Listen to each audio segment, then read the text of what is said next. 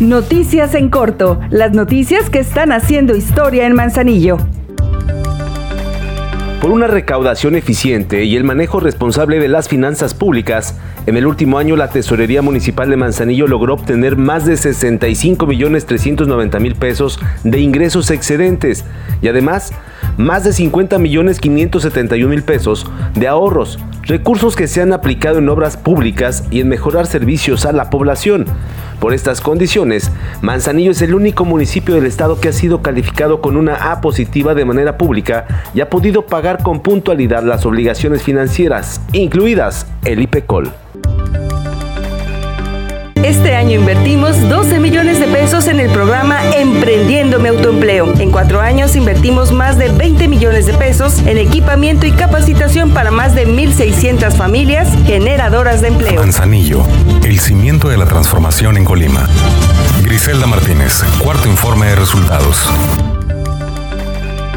con un monto de 68.300 pesos como cada martes, la presidenta Griselda Martínez hizo entrega de diversos apoyos económicos que beneficiarán de manera directa a 21 familias manzanillenses para atender situaciones de salud, rehabilitación, necesidades básicas y para gastos funerarios. Esta ayuda forma parte del padrón que se atiende con presupuesto de la Dirección de Desarrollo Social, con el que se instituye el programa de apoyo a grupos vulnerables.